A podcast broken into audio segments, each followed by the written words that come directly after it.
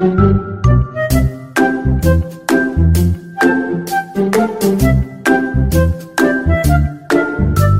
大家好，我是周周医师，欢迎来到整间下午茶。嗨，大家好，我是轩哥。一周周医师，我们今天整间云朵飘飘，感觉有仙女来访的感觉。因为真的有仙女来了，对，真的很漂亮。我们来欢迎袁尚文皮肤科医师。嗨，大家好，周周医师好，轩哥好，我是袁尚文。我们现在每个人讲话都这样轻声细语的，因为怕吓到仙女姐姐。我们音量整个就缓和下来。我们等一下要控制一下，不要笑得太大声。我也很爱笑啊，可是我们此笑非彼笑，我们笑的比较洪亮一点。我们那个笑就是那个麦克风音量都会显示最高哦，真的爆表那样。我有时候自己在听，我会吓到那种。嘿，这次周周医师为什么会邀请袁医师来呢？是因为一本书在。各大书店现在都可以看得到的一本畅销书，叫做《所有的表面都是功夫》的作者袁医师。对，我的第一本书，请大家多多指教。呃，其实我那时候看到，就觉得啊，表面这封面真的是呃，医师非常漂亮，超漂亮。可是我打开来把这本书看完，这本书也是非常的好看，一下子就会看完了。嗯原因不是说它很简单，而是很流畅。嗯，所以其实周周医师很快就把它看完了。嗯，然后我觉得真的是给我的想法就是，哇，这是不是一般的医生呢？因为他真的很在意他这个每个患者背后的生活跟他的人生的故事跟情绪，嗯，就是让我是感觉得很感人的。感觉是一个关心患者很多层面的医生。呃，刚刚跟。周周医师有小聊一下，其实其实不管是西医还是中医，我们看的病啊，真的都不是只有表面这个病，我们常常不小心就看到病人的内心，他的情绪啊，他的愤怒啊，他的抗拒，甚至他的悲伤，我们其实都可以看得到。所以我觉得，不管中西医来说，都是一样要关心病人一整个人，而不是只有那个病。这很很感人，对啊。因为真的是，嗯，我觉得不要分中医或西医，其实只要是好的医疗，其实都是关心这个人的本质。嗯，因为我们看的是同一个人呢、啊。对，对啊，大家只是介入的方法不一样，但我们关心的都是同一个个体。想请问袁医师，呃，当初为什么会写这一本《所有的表面都是功夫》呢？因为我其实已经工作了二十几年了。那每天在诊间跟病人都是讲重复又一样的话，那当然这些病对我来说都已经呃很训练的非常的熟练。那我也在想说，我还可以多做些什么事情。那每天跟病人呃谈论的大部分都是诶怎么样关心他的皮肤，关心他的身体健康的部分。那这些故事其实都跟整个人有关系。如果可以让更多人知道怎么样照顾皮肤，照顾自己的身体，那也可以帮助更多的人。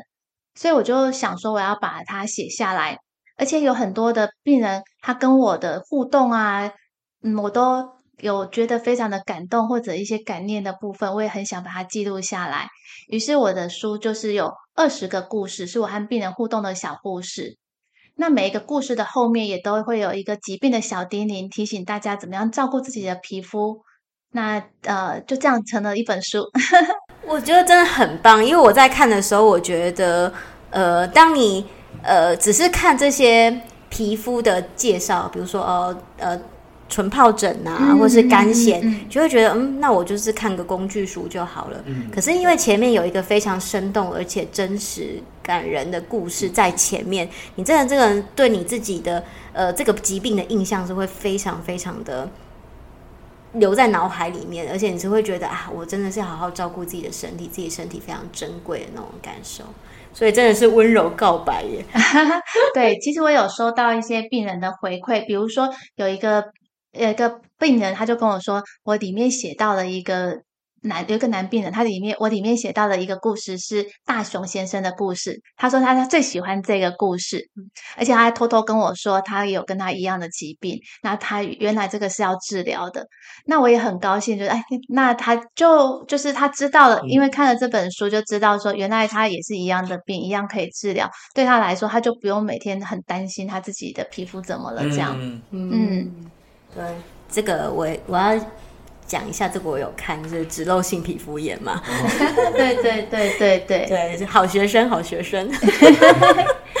那我们也要来为我们的那个整间下午茶的听众谋个福利。嗯，因为周周医师最近在看诊的时候，发现最近湿疹的患者真的是很多耶，超级多。然后周周医师虽然不是皮肤科医生，可是就是也是会接触到这么多患者，他们经常起手的第一句话就是：“哎。”我这是湿疹吗？我皮肤也没有湿湿的呀，是不是？对对，就是我们常常会被这个字给误导了啊！很多人都以为湿疹应该是湿湿的，可是有时候很干，还脱皮脱到裂开，这么干，我们也称为它是湿疹。其实湿疹这两个字只是代表说它是皮肤发炎，那所以它不一定是湿的，它只是是一个名称而已。那湿疹其实是一个很大的范围，它里面包含很多很多的疾病。那我们医师通常还要再去分它是哪一种，然后它的成因有可能不一样，注意事项也不太一样。那所以呃，患者不用说听到湿疹就觉得说，哈，怎么又是湿疹？那为什么这一次湿疹跟上次湿疹长得不一样？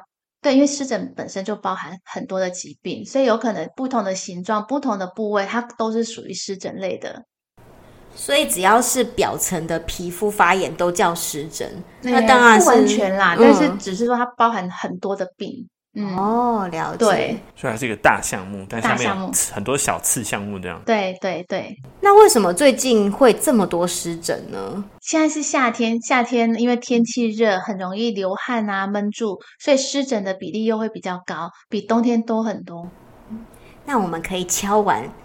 袁医师来讲个湿疹的小故事吗？没问题，没问题。我讲一个书上没有的。哇，太好了，太好了！天哪，大家把耳朵打开来。好哦，那我来讲一个手部湿疹的故事。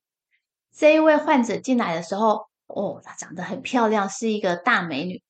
但是她的年纪虽然大概有四十左右了，可是还是眼睛很大，然后看起来就像二十岁的那种大学生，眼睛非常的大，非常漂亮。但是呢，他跟我说，他其实很少在照顾他的脸，因为他都花时间在照顾他的手。他的手怎么呢？就是很干、很裂，然后掌心还有一些红疹、脱皮跟裂开。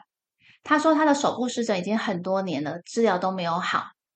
通常啊，我听到这种有治疗，但是病人说他没有好的情况，我都要先确定他是因为疗效不佳，是因为药物啊，还是生活作息，还是体质的关系。他说他有吃药的时候会好，但是没有吃药的时候又会发作，每一家都没有效。哦，这样我懂了。所以这些药其实是有用的，所以都有改善他手部湿疹的状况。可是会一直复发，那一定就是会有复发的原因喽，吼。嗯。所以啊，我接下来就开始要帮他找原因。我就问他说：“那你的工作会不会需要常碰水？”每一次啊，碰水的问题啊，都是很呃很重要的。因为常常碰水或清洁剂会让手部湿疹发作，像是做餐饮啊、美发、清洁工作，或者是爱干净的家庭主妇都是好发族群。那这位医生也是，医生也是，哎，对对对，一直在洗手，一直用酒精。对，不过我们都会戴手套，所以就不用一直洗。对，像我门诊有时候接触病人嘛，我就每一个都戴手套，嗯、所以这样子就不用说呃一个病人洗一次。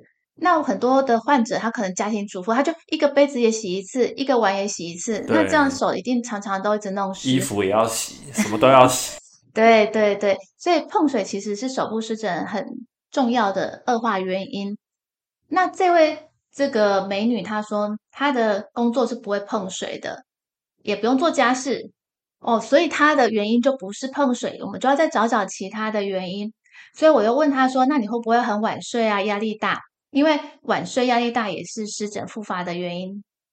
那他说呢，他的睡眠还好，可是压力有一点大。那我就跟他说，你要建立一个运动习惯哦，也要培养一个兴趣嗜好，当做舒压的方式，像是学乐器啦，或者是园艺、摄影、画画、跳舞啊，都很好。嗯，因为我们要想办法找一个这个舒压的方式，这样子的话，呃，心情放松愉快，很多的睡眠问题、皮肤问题或者身体疾病都可以改善。可是他就说哈，他就是音乐老师。那这样学乐器还能算乐器吗？还能算是兴趣吗？这样，对，我就很很惊喜的问他说：“哎，那你教什么乐器？”他说是长笛，我就很高兴，因为我刚好也会吹长笛。原因是不是长笛美女吗？对对，听到他会擅长的事物啦，哈，他可能也很开心，所以我们就开始聊天，聊了起来。后来聊了起来以后，才跟我说他家里的事情。这位长笛姐姐啊，就开始跟我说她家里的故事。长笛姐姐她的家境不错，家里的客厅很大，还有一个旋转的楼梯呢。那在她妈妈非常老派的那个豪宅，呀，真的很大，要大到有旋转楼梯。对呀，对呀，所以家境不错。那在她妈妈的打理之下，家里总是一尘不染。那她从小学乐器，妈妈对她期望也很高。可是长笛姐姐说，她现在没有在教长笛，她现在是国小的代课老师。她说：“哦，她很喜欢长笛的工作，之前也开过音乐教室，生意很好。可是她妈妈不接受她的工作，她妈妈认为只有当正式的老师，考上教甄才是她唯一的出路。所以她现在一边当代课老师，又一边准备教甄的考试。原来啊，她的压力是来自于妈妈，她都已经考二十年了，妈妈还是不放弃。”妈妈都觉得他是全家最差的小孩，每天嫌他考不上，然后又说是为他好，其实都是用威逼利诱的方式去强迫他，他只好把那个生意很好的新音乐教室收掉。而且哦，好心疼他哦。对啊，对啊，他妈妈还每天会检查他的手，看看有没有好一点。如果说手的湿疹没有进步，妈妈还会骂他，就说他连手这种小事情都照顾不好。然后妈妈对她每天穿什么衣服也都有意见。那长笛姐姐她是一个听话的好女儿，所以还跟父母亲住在一起。可是妈妈每天给她的这些关心，哦，我们说的好好听的话，说的是高是关心啦。可是其实这些压力长期都累积在身上，所以难怪她的手部湿疹就常常复发，很难治愈。我觉得真的是情绪勒索。我刚刚听听，觉得自己胸口开始很闷，对，有一种阿杂的感觉。对啊。对啊，明明就是很有才华的这个长笛姐姐，她在她妈妈心目中是最没有用的小孩。所以我，我我觉得，就看了她以后，我我还是要跟大家说，所以很多的病症其实都可以呈现心理的状态，也跟环境其实都是有息息相关的，对不对？没错，我觉得有时候我在看那个袁医师的书里面，常常有看到一句话，我觉得超级有感觉，就是眼神会骗人，但皮肤不会。嗯嗯，我觉得原因是因为皮肤的疾病经常跟免疫系统很有关系。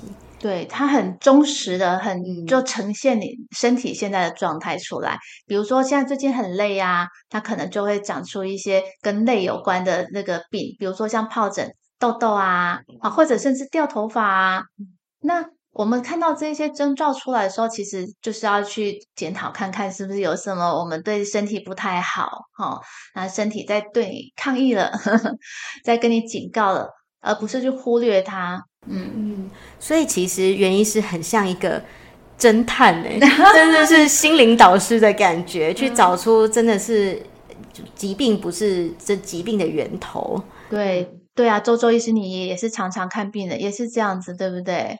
对，我会觉得，当然是说我们现在开药给他，或是做一些治疗是有帮助的。可是其实真的是要把这个疾病，如果真的是根除的话，真的要去追本溯源，去看到底他的心灵上面，嗯、或者是一些生活上面有什么需要调整的地方。对，那很好奇，长笛姐姐后来怎么了呢？呃。我后来就给他治疗，治疗一定都是针对像手部湿疹的一些吃的药啊、擦的药。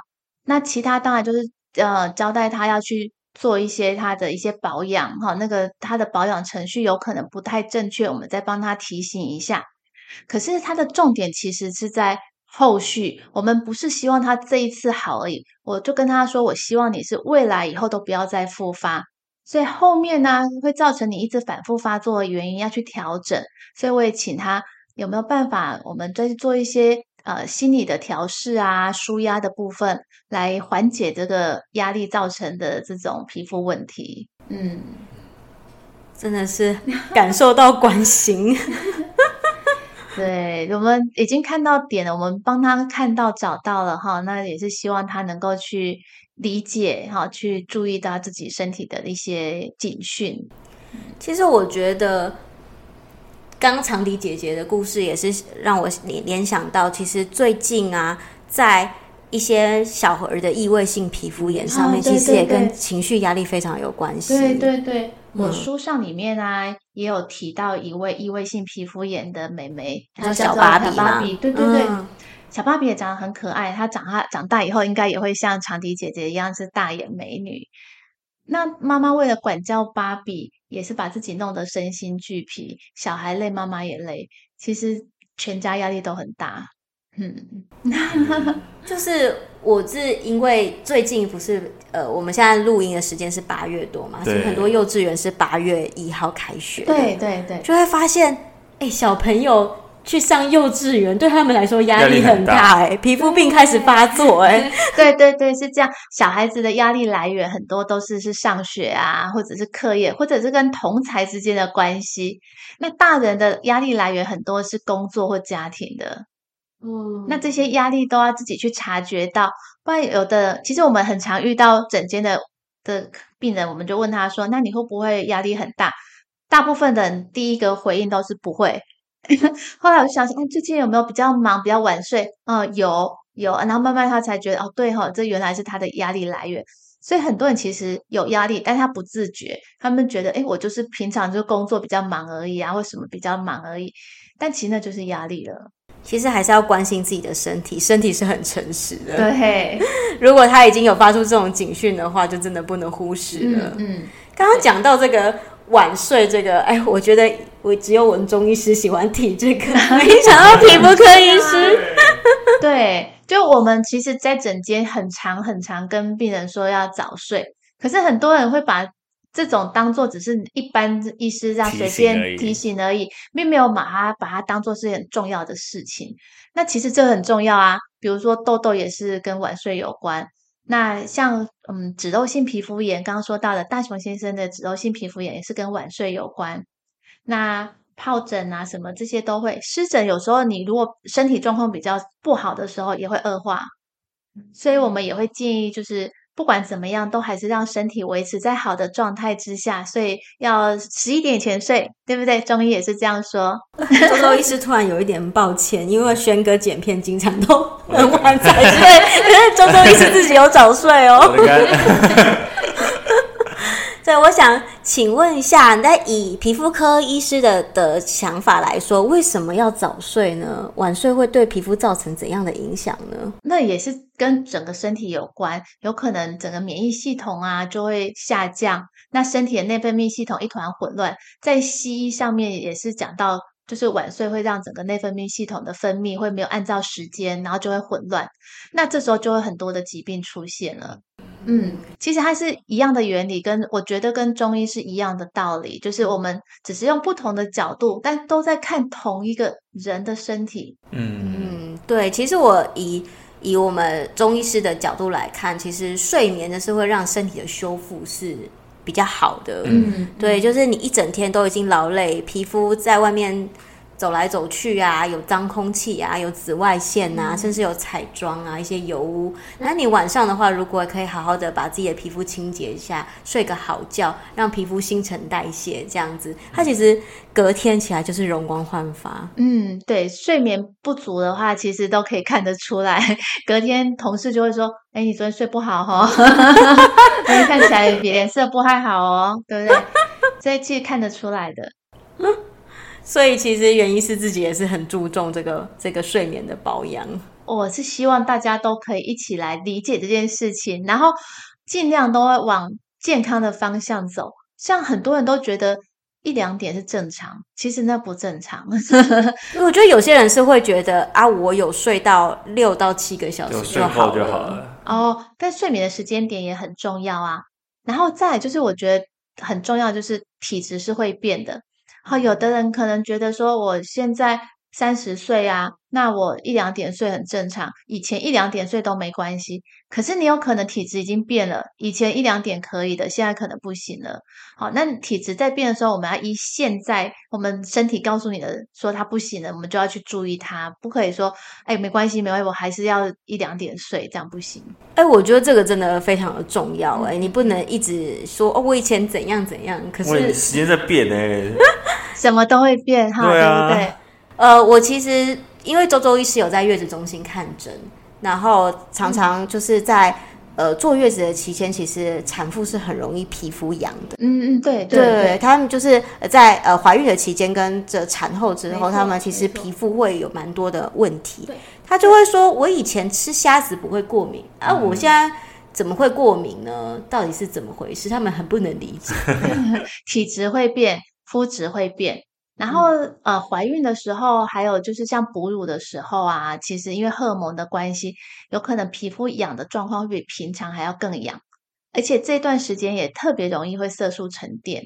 好，所以一般我们都会建议，就是说，如果你有皮肤有痒什么的，要赶快治疗，而且不要抓，你一抓下去，那个色素沉淀就要很久很久才能退了。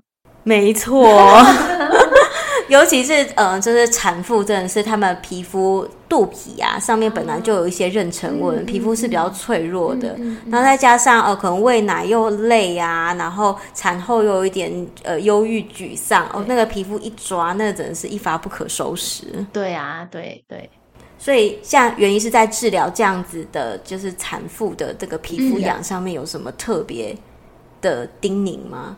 哦，产妇的话，如果是在月子中心，她刚生完产啊，那如果是正好又皮肤痒，或者有的人又长痘痘啊，类似这种情形，我们通常会请她暂时先不要吃太补太燥热的一些补品，也许稍微要就要请周周医师来下那个帖子，对不对？哈，我最喜欢叫人家不要吃麻油鸡，因为如果正在痒，吃到这个会更痒哦，真的，所以饮食真的是对他们来说很重要，是，对，那。呃，原因是要帮大家，因为我周周医师整个歪楼去了，来帮又帮大家谋福利，因为因为周周医师真的太多产妇的患者了，啊、是，所以呃，比如说像这种呃产后皮肤比较是属于发炎的状态，有没有什么东西是不要吃的？因为其实。周周医师经常会被患者说啊，我要吃什么东西身体比较健康？其实经常是不要吃什么东西，比较重要。对，对，就是一般我们就会建议那时候就先不要吃像麻油、姜、酒那种比较燥热的食物。好，然后其他辣的啊，或者是像啊、呃、芒果，最近还有芒果嘛，那个都是比较容易会痒，那个可能都要先避免。那其他像花生啊那种也是会。坚果类的也比较容易痒，嗯，所以是这一类的要避免。那其他应该都还好，可是要补是可以啦。我觉得要补就是要给中医师看过，通常会痒，也有可能那时候会是比较是热吗？啊，因为我觉得有两种啦，一种是真的刚刚讲的发炎型的，另外一种是可能就是抵抗力，就是气血比较虚弱，然后有些就是有点像干燥痒这种，这种就是要滋润啊。对，可是你们也不会用比较燥的补嘛，你们的补一定都是比较温和的，对不对？哈，反正自己买的药帖有可能才是比较燥热的，就是要调整的。不过刚刚讲的，我觉得真的是饮食一剂，我觉得就是原因是跟我。的讲法是基本上是一致的。其实我觉得真理就是大家讲的。对，我刚刚一度觉得，哎，好像是中医的卫教。对呀，其实我觉得就是对人体好的，其实大家就是想法是一样。其实就是两个嘛，一种是致敏物质，一个是发炎物质，就是这两种把它避免掉就可以了。嗯，对，就是食物大概是这样要去避免。那其他该治疗的还是要治疗啦。嗯，因为越小越轻微的时候治疗会比较快好。所以其实我觉得，我我刚刚真的是整个又歪楼掉了，就是除了说以前不会不会过敏的东西，现在会过敏，是不是吃的量也是很重要？呃，这个也是对，跟体质在改变也有关系。嗯、有可能以前可能你接触一点点都没有关系，但是现在可能不行啊。举例来说，有的人像芒果好了，他可能吃到一定的量他才会痒，有的人是吃一口就会痒。那可是这个会变啊，你有可能以前吃很多才会痒，现在可能吃一口就会，是同一个人哦，他可能几年前跟现在就不一样。所以是随时都要注意自己的状态。对对对，所以很难说以前不会的，现在就不会。对啊。所以其实保养的也是用同一种方法，就是让自己的身体是处于一个健康，然后自然免疫力比较比较正常的一个状态，这样子。对对，而且我觉得我们要随时去注意自己的皮肤的变化。好，比如说，呃，有像我今天有遇到一个荨麻疹的病人，那我就问他说：“那你吃药之后有没有比较好？”他都说我不知道，反正他他都没有去看他。但其实皮肤是这样子，我们哈、哦，它是露在外面的，最容易观察的一个器官。比如说，你有如果有心脏病，你如果有肝有什么问题，你还要去做仪器，要抽血或者炒超音波才会知道它到底有没有变好或变不好。但皮肤就长在外面，我们其实都可以自己去观察。你今天好好的对待它，它可能明天就给你好的状态。好，那这个是看得出来的。那大家不要去忽略它，不要硬说没有没有，我对你很好这样，其实没有，大家都没都没有去注意自己的身体。真的诶，真的是皮肤就已经在外面了，都已经在面给你看了，还不认真看，这样可以吗？嗯，大家有时候就是想说，反正我看医生了嘛，有种看完医生就会好，走出诊间就觉得好了。对对对，有的人是这样子，就觉得。呃，这样子就应该要好，或者他甚至可能只吃一次药，或者只擦一次药，就觉得哎，应该要好，可是没有好。有时候有一些疾病，它可能治疗需要两周啊，或者更久。那你没有把整个疗程按时的吃药擦药，它当然会拖很久。那所有的疾病，我都觉得就是尽快治疗绝对是好的哈。如果轻微直接就退掉，那相对后面会造成的问题就比较少。比如说你痘痘早一点治疗，小小颗的。那它就比较不会留疤。嗯，如果你等到它很大了，那可能都已经把底下的这些皮肤的组织都破坏了。那它好了以后，是不是就一个洞，或者是就色素沉淀？啊，那后面你还要再处理这个凹洞跟色素沉淀，你一定要花很多力气。我们何不就是把它在小小颗的时候就直接吃药擦，让它退掉，就不会。未完待续，敬请期待下一周哦。